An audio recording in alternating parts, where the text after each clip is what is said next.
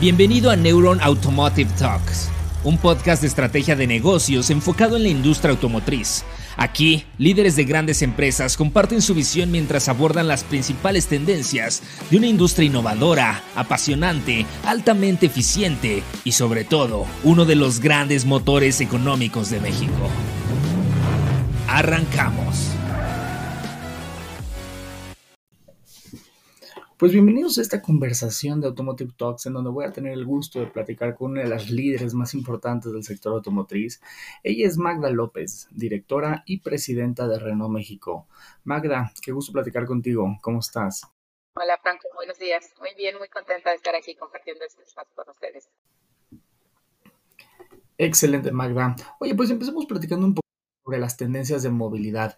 Se hablan de todas estas tendencias de movilidad sustentable, movilidad inteligente, que obedecen a un cambio del comportamiento en la manera en la que las personas, las empresas, nos estamos moviendo a nivel micro y a nivel macro. Pero desde la perspectiva de Renault, cuéntanos cuáles son estas tendencias de movilidad y cómo lo están haciendo ustedes precisamente para mantenerse a la vanguardia. Sí, yo creo que estamos viviendo un momento súper interesante en la industria que está migrando del modelo tradicional que conocíamos, ¿no? De venta de vehículos a un negocio de movilidad, ¿no? Con un espectro súper amplio, todo lo que eso puede caber dentro de ello, ¿no? Desde el esquema conocido, tradicional de una compra del vehículo, pero incluso hasta atender necesidades de clientes que no quieren comprar un vehículo, que lo que necesitan es movilidad y que entonces, eh, en este caso, Renault lo que está eh, construyendo es toda una infraestructura, un modelo de negocio para atender a cada una de estas necesidades particulares, ¿no? Sea donde tú buscas la propiedad del vehículo, sea que lo que buscas es movilidad, buscas movilidad eh, sostenible a través de todo el tema de vehículos eléctricos, ¿no? comprar un servicio, ligarlo a un modelo financiero, digamos, entendiendo que todo el modelo tiene que estar centrado en el cliente y es lo que Renault está haciendo, es identificar las necesidades y generar respuestas para cada una de ellas. ¿no? Y de la mano de esto es todo el programa que el grupo lanzó en el 2020, el programa que se llamó eh, Revolution, ¿no? y que está entrando ahora a un tercer capítulo que es eh, Revolution, y donde empieza ya a tomar forma cada una, digamos, de estas patitas, ¿no? O de estas unidades o subunidades de negocio para atender estas necesidades. Oye, y, tocas esta tendencia de en donde estamos viendo cómo los usuarios estamos pasando de una tendencia del ownership al usership, en donde ya ser dueño de un vehículo no es tanto una prioridad para las personas, pero sí acceder a él. Y en ese sentido también quisiera que nos contaras el tema de la electromovilidad. Sí hemos visto que nuestra región ha tenido pues algo de rezago comparado con otras economías, otros países en donde la adopción de vehículos eléctricos se ha acelerado. Sin embargo, aquí en México, Renault es líder, es de las marcas que han tenido más éxito comercializando vehículos eléctricos. En ese sentido, ¿qué nos contarías? ¿Qué están haciendo y cómo le hacemos para que el uso de estas tecnologías sean cada vez más palpables en la forma en la que nos movemos? El grupo empezó en realidad hace ya algunos años con todo el tema de movilidad eléctrica. De hecho, en México nosotros arrancamos en 2013 de memoria con Twizy, ¿no? también eh, los primeros, digamos, prototipos de, de eléctrica. Eh, nos sirvió mucho para ir entendiendo el mercado, para entender las necesidades, para ver cómo se comportaba el perfil del cliente, a qué eh, tipo de cliente podíamos llegar con cada uno de los vehículos. Twizy tuvo una gran aceptación, es un vehículo súper revolucionario para el momento en que salió, pero que también permitió, digamos, al grupo y en el caso específico de México, ser vanguardistas, ¿no? Poner un pie adelante en el tema de movilidad eléctrica nos abrió la puerta para ir incorporando otra serie de vehículos. Por ejemplo, eh, ya en el 2020 lanzamos formalmente Kangoo, eh, después vino Master. Y esto, y, con eso quiero responder un poco a lo que me preguntas, creo que en el caso de México, donde hay en este momento un gran potencial y por eso también la estrategia nuestra ha sido orientada a enfocarnos en primera instancia a la parte de vehículos comerciales, ¿no? El tema de eh, movilidad para entrega, todo el negocio de última milla, el, el tema de delivery, sea en formatos pequeños o en furgones grandes, las empresas están realmente interesadas en cuidar su huella de carbono, ¿no? en mitigar el impacto al ambiente y Renault acompaña ese modelo a través de vehículos eh, cero eh, por ciento de emisiones. En, te decía, en este esquema, por ejemplo, de, de de Master también, que la tenemos ya en México, ha tenido una gran respuesta de clientes, podríamos decir triple A, ¿no? clientes eh, que mueven muchas mercancías en el país y que necesitan verdaderamente ir construyendo su modelo de negocio ligado a una huella libre de carbono. Entonces, nuestra estrategia en el país ha sido, en primera instancia, arrancar con la parte de vehículos comerciales, pero eso también nos da credenciales, nos da una reputación, nos empieza a dar un nombre en el tema de movilidad eléctrica y que permitirá la llegada de nuevos eh, vehículos, también orientados a la parte de, vehículos de pasajeros, como es el caso de Quid, eh, que llega a Quid Eléctrico en el 2023.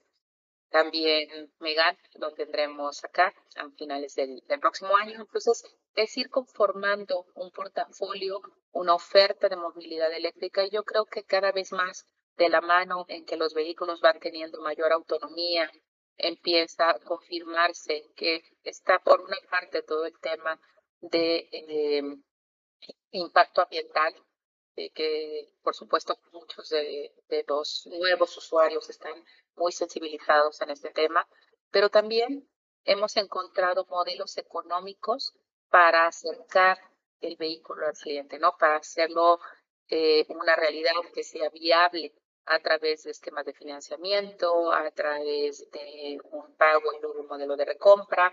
Eh, es, es parte también, como te decía, de abrir el portafolio y de migrar el modelo tradicional. En este curso también hemos ido encontrando nuevas formas en esquemas de financiamiento de hacer llegar, llegar el vehículo al cliente para que sea una realidad, ¿no? Totalmente factible. Oye, dentro de todos estos esfuerzos que me platicas, eh, me imagino que todo va obedeciendo a una de las metas que ya en el pasado han compartido, que es poder llegar a este 5% de market share que es vender cerca, bueno, más de 50 mil vehículos eh, anualmente. En ese sentido, cuéntanos, eh, ¿todavía sigue siendo esto una meta? ¿Qué más van a estar haciendo para poder lograr este market share en un mercado en donde cada vez llegan más marcas, cada vez es más dinámico, cada vez hay clientes más exigentes? Cuéntanos en ese sentido qué es lo que van a estar haciendo para lograr este market share y qué significa en tu estrategia. Mira, eh, es súper interesante esta pregunta y me encanta que la pongas en la mesa porque el tema del market share eh, sin duda nos mueve crecer, pero el tener un número, un número es una referencia, ¿no? Entonces podemos hablar del 4, podemos hablar del 5, podemos hablar del 6. Realmente lo que nosotros buscamos es cada vez, cada día, cada mes, ¿no? Con las condiciones que tenemos en términos de portafolio, en términos de disponibilidad de inventario, maximizar en lo posible el modelo de negocio que tenemos, ¿no? Y bueno, ha funcionado. Hemos ido encontrando eh, nuevos segmentos, nuevos clientes que se interesan y confían en la marca. Y te comparto, Franco, que por ejemplo en el caso de la historia reciente, septiembre, octubre de este mismo año, ya estuvimos prácticamente en el 5, ¿no? Este, en septiembre hicimos un eh, 4.7, octubre hicimos un 4.87, ¿no? Eh, ya más de centésimas. Prácticamente eh, estamos ahí en el 5, pero no es una compulsión de buscar el número por el número. Es maximizar nuestro modelo económico, ¿no? Explotar todo lo posible, llevarlo, eh, digamos, a sus fronteras y creo que el portafolio que hoy tenemos acompaña el poder buscar este número o incluso más, ¿por qué no? Tenemos un portafolio que permite llegar prácticamente a todos los segmentos del mercado, ¿no? Desde arrancando con Quid, Stepway, ¿no? Eh, en la parte comerciales está Oroc, eh, Capture, Coleos, eh, también está en Kangoo, eh, Master mismo, ¿no? En, en la inversión eléctrica. Entonces, eh, digamos, robustecer el portafolio y permitir llegar a los diferentes segmentos, atender diferentes necesidades de los clientes, sin duda se refleja eventualmente en un crecimiento de volumen, en un aumento de la participación de mercado y en un modelo de negocio más grande. Pero esa es la consecuencia. Lo que buscamos es tener clientes satisfechos, identificar todos los clientes que pueden estar, eh, digamos, buscando un vehículo con las características de lo que Renault ofrece, poner a disposición, hacerles la vida fácil y luego el marketing llegará. Oye, siguiendo con todo el tema de las tendencias, algo que cambió muchísimo fue la dinámica en los pisos de venta. Antes de la pandemia había quien se permitía tener dos veces inventarios y todas esas cosas ya están cambiando, pero también ya se habla de nuevas tecnologías en los pisos de venta, como realidad aumentada, eh, realidad virtual, experiencias inmersivas. Cuéntanos en ese sentido, ¿qué ven ustedes? ¿Hacia dónde van a estar viendo estas tecnologías que cambien justamente nuestra experiencia de compra? Este podcast es presentado por Kikoya, tecnología que conecta tu financiera con cientos de agencias en todo el país. Únete a Kikoya Hub para recibir solicitudes digitales de crédito automotriz de las principales agencias y portales de seminuevos y de acuerdo al perfil que buscas. Solicita tu prueba gratuita en la descripción de este podcast o en kikoya.io. Eh, es, un tema que de hecho arrancamos ya hace eh, un tiempo, ¿no? Hay una renovación de la imagen. Eh, eventualmente tenemos un plan para que en el horizonte de dos años todas las agencias de México estén ya con la nueva imagen del grupo, que es una imagen súper bonita, muy limpia. Eh, probablemente ya has visto por ahí algunas, ¿no? Este, con los faldones negros, con el tótem, eh, con los rombos. Este, todas las, en un horizonte de dos años, todas las agencias tienen que estar con la nueva imagen.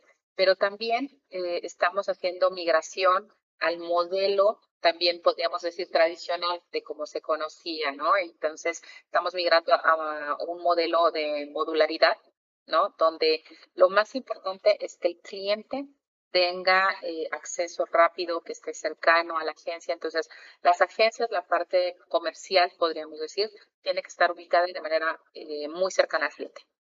Eh, pero eso, por ejemplo, permite que la parte de taller pueda tener, mismo que en la agencia recibas los vehículos, puedes tener tal vez bahías express para servicios limpios, ¿no? Pero también talleres satélites que permitan que las agencias migren de aquellos modelos gigantescos, ¿no? A espacios eh, más reducidos, eh, mucho más accesibles en términos de, de ubicación, pero también que para el modelo de negocio de los distribuidores sea mucho más interesante, mucho más atractivo. Entonces, eh, lo que estamos haciendo es adaptar el modelo de tal manera que sea sostenible para todos los, los actores, digamos, en la ecuación, pero siempre asegurando que la experiencia cliente vaya mejorando cada vez.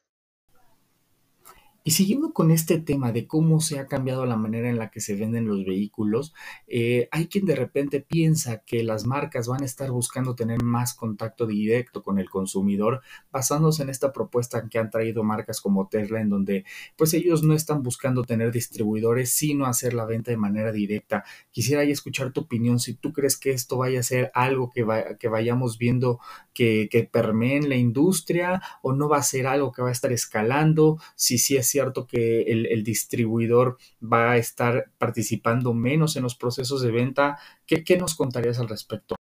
No, mira, en el caso de Renault, eh, bueno, respeto el modelo de negocio que tengan todas las marcas, ¿no? Pero en el caso de Renault, eh, la postura, y no solamente mi opinión, esto también revela la postura del, del CEO del grupo. Eh, nosotros vemos al distribuidor como un jugador clave en toda esta ecuación. Es parte de nuestra cadena de valor, ¿no? Digamos, ellos ponen a disposición de la marca equipos extendidos que, eh, jugados correctamente, subliman, ¿no? Mejoran la experiencia cliente. ¿Qué es lo que sí tenemos que hacer y qué es como lo hacemos y cada vez tenemos que seguir identificando eh, cómo hacerlo aún mejor? Asegurar que de principio a fin todo eh, el journey, toda la, experiencia del cliente sea muy buena, ¿no? Entonces, digamos, la, el, juego o el rol del distribuidor claramente es súper importante porque él es el que al final está de manera cercana ¿no? Con el, con el cliente de manera directa, ¿qué es lo que a nosotros nos toca como marca? Cuidar y blindar cada una de las etapas del proceso y asegurar que ese acompañamiento o esa experiencia va mejorando, ¿no? Lo que decías hace unos minutos, este tema, por ejemplo, de realidad aumentada, ¿no? De inteligencia artificial, se empieza también ya a vivir en, los, en los pisos, o sea, por ejemplo, eh, que con eh, gafas que tú te puedes poner, puedes eh, interactuar con el vehículo, puedes incluso hasta en salas de exhibición donde el vehículo puede no estar en físico, tú puedas acceder a verlo, no solo por fuera, sino como si estuviera en funcionamiento, ¿sabes? Cada vez hacerlo mucho más dinámico, mucho más interactivo, siempre buscando mejorar la experiencia del cliente, acompañándole para que tome buenas decisiones y evidentemente pues que quiera eh, afiliarse a nuestra marca, ¿no? Excelente, Magda. Oye, quisiera preguntarte qué tan importante es México en la estrategia global de la marca. ¿Qué escuchas tú cuando vas a la casa matriz, escuchas estos proyectos de inversión, de innovación, de tecnología, de cambios? ¿Qué rol va a jugar México en todas estas tendencias y esfuerzos de la marca a nivel global? Pues mira, eh, México llevamos cuatro años ya creciendo de manera sostenida. Eh, este año estimo que eh, vamos a cerrar sobre una participación acumulada al cierre del año como de 3.4, 3.5, sobre unas 38 mil unidades, ¿no? Eh, esto nos permite ir construyendo también ya una base superior, generar una materialidad importante, ¿no? sea en el mercado local, pero también dentro del grupo. Eh, México aparece ya en el ranking de los 15 mercados más importantes del mundo. Entonces, eso lo pone sin duda en un plano de relevancia donde muchas decisiones están siendo tomadas para apuntalar aún más la presencia en México. Tenemos planes de seguir creciendo, queremos ir a buscar no este resultado únicamente, eh, digamos, de los últimos meses del 5%, sino teniendo ya en una posición consolidada de manera constante apalancado claramente del portafolio que tenemos y que se irá robusteciendo aún más en, en los años venideros. Apalancados también muy fuerte en la parte de vehículos eléctricos, que, que ahí está el futuro y donde no tiene una gama súper interesante, una oferta de producto muy, muy atractiva para el mercado, para diferentes perfiles de clientes. Eh, todo este tema también de, de vehículos comerciales. Entonces, la estrategia tiene pilares muy robustos que van a permitir ir ganando terreno y claramente eh, para el grupo es un mercado súper importante, ¿no? Si hablamos de la región América como la tiene considerada el grupo, ¿no? Que, porque no tenemos presencia en Norteamérica, eh, no todavía. Este, si hablamos de la parte de la TAM, pues México es el segundo mercado más importante. Entonces, claramente es relevante, el grupo tiene voluntad no solo de estar, sino de crecer y de crecer de manera sostenida, ¿no? Y, convertirse en una marca verdadera, verdaderamente relevante para el mercado y para el cliente. Oye, pues qué emocionante escuchar todas esas apuestas que están haciendo en tecnología, pero que en efecto México pues está muy involucrado y tiene un papel bastante interesante. Y siguiendo con el tema macro, sí quisiera eh, escuchar un poquito más de tu lado. Hemos visto cómo eh, la marca Renault decide cortar sus operaciones en Rusia por todo el tema de los conflictos que se han suscitado. ¿Esto implica algo para México? ¿Hay alguna afectación? ¿Cambia algo dentro de las actividades eh, que existen dentro de la marca en México? En realidad para México no tuvo impactos mayores porque la producción de Rusia en su mayoría era destinada para consumo doméstico. Entonces, eh, era para alimentar, digamos, ¿no? mercados de la zona y nosotros no importábamos ningún vehículo, eh, digamos, de, Europa del Este. Entonces, eh, la afectación fue prácticamente nula, si acaso algunos componentes que eran fabricados en la zona, ¿no? Para no vehículos, sino componentes que eran eh, de origen ruso y que eran distribuidos en una economía global, funciona así. Pero bueno, fueron componentes que inmediatamente fueron identificados y relocalizados a otros sourcings, a otros mercados, y el tema se estabilizó. Entonces, para nosotros realmente no tuvo mayor impacto. Qué importante panorama nos vas dando en ese sentido. Oye, un poquito para ir cerrando, eh, seguimos viendo cambios en la industria mexicana, llegan cada vez más marcas, es un tema más dinámico, llegan cada vez más tecnologías, ya nos has contado un poco de esto, pero quisiera que nos contaras eh, cuáles van a ser las apuestas de Renault, cómo van a estar buscando diferenciarse, cómo van a estar buscando eh, aumentar la lealtad de sus clientes y, tener todavía a, nuevos clientes, llegar a nuevas generaciones. ¿Cuál es el futuro que tú visualizas y que compartes con tu equipo? Mira, yo creo que la competencia es, es buena, es saludable, le va bien al mercado porque le permite al cliente tener opciones. Entonces, eso no, no representa tampoco una amenaza, ¿no? Creo que eso es una dinámica de mercado en un mercado abierto como en el que estamos. Está bien, eh, e incluso, como te digo, está bien para el cliente. ¿Qué nos toca a nosotros? Más bien es centrarnos en nuestra, centrarnos en nuestra propuesta de cara al cliente, ¿no? ¿Qué le vamos a ofrecer en términos de producto? ¿Cómo aseguramos que el cuidado y el acompañamiento es desde la primera vez que el cliente eh, nos toca sea desde nuestra página, sea a través de una llamada, sea un mensaje que dije en alguna de las diferentes redes, ¿no? Que sea cuidado, atendido y acompañado durante todo el proceso. Pero además, una vez que el vehículo eh, es vendido al cliente, en realidad ahí empieza la relación, ¿no? No termina. Ahí arranca una relación que si la cuidamos bien, y qué es lo que nos mueve, es todo ese proceso de vida conjunta, te podría decir, ¿no? En los talleres, cuando el cliente regresa al servicio, cuando regresa no solo a mantenimiento, sino tal vez por accesorios, porque quiere hacer algo sobre su vehículo, que sienta una marca cercana, flexible, adaptable a sus necesidades, eh, siempre a la escucha y buscando propuestas que satisfagan sus necesidades eso va a fidelizar independientemente de cuántas marcas hay en el mercado, ¿no?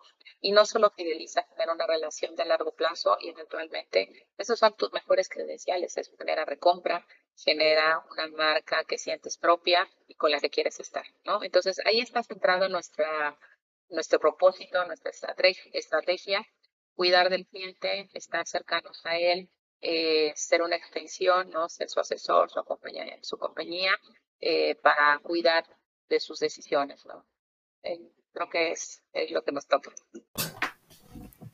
Excelente, Magda. Oye, pues tú quiero agradecer por el espacio. Sin duda nos has dado una gran lectura de eh, dónde está el sector automotriz, cuáles son las tendencias y, por supuesto, estos esfuerzos que está haciendo Renault en un momento tan retador. Te quisiera agradecer mucho por el espacio. Y bueno, no sé si tu lado traigas algunas conclusiones, algún mensaje final con que nos despedimos del público. Pues mira, eh, yo creo que aprovecho el espacio para agradecer, ¿no? Agradecer a los medios el, acompañamiento que hemos tenido. Eh, siento que en los últimos años eh, la marca también de cara a, la prensa, de cara al mercado, ha tomado una mayor presencia, una mayor relevancia, ¿no? Pero sin duda lo que está detrás son clientes, ¿no? Clientes satisfechos. Entonces también aprovechar este espacio que estamos retomando, regresando al mercado, eh, agradecer a los clientes, ¿no? La paciencia que, han tenido, eh, esa cercanía, ese cuidado, esa fidelización hacia Renault. Eh, y nada, decirles que, cada vez más, creo que lo más duro ya pasó, cada vez más nuestros tiempos están mejorando, cada vez más se está estabilizando toda la cadena de suministro y que sus vehículos están arribando este, cada vez en cantidades mayores. Entonces, de verdad, muchas gracias, gracias por este espacio, Franco, y bueno, siempre un gusto poder hablar de, de esta industria que nos apasiona. Gracias por acompañarnos a un episodio más de Neuron Business Talks. Sigue la conversación en vivo en nuestros foros de negocios del sector automotriz, minero, energético, tecnología y petróleo. También te invitamos a seguirnos en nuestra página neuronbusinessgroup.com, nuestras redes sociales y suscríbete a nuestro newsletter, donde recibirás información de primera mano sobre nuestras entrevistas y eventos exclusivos de la comunidad de Neuron Business Media.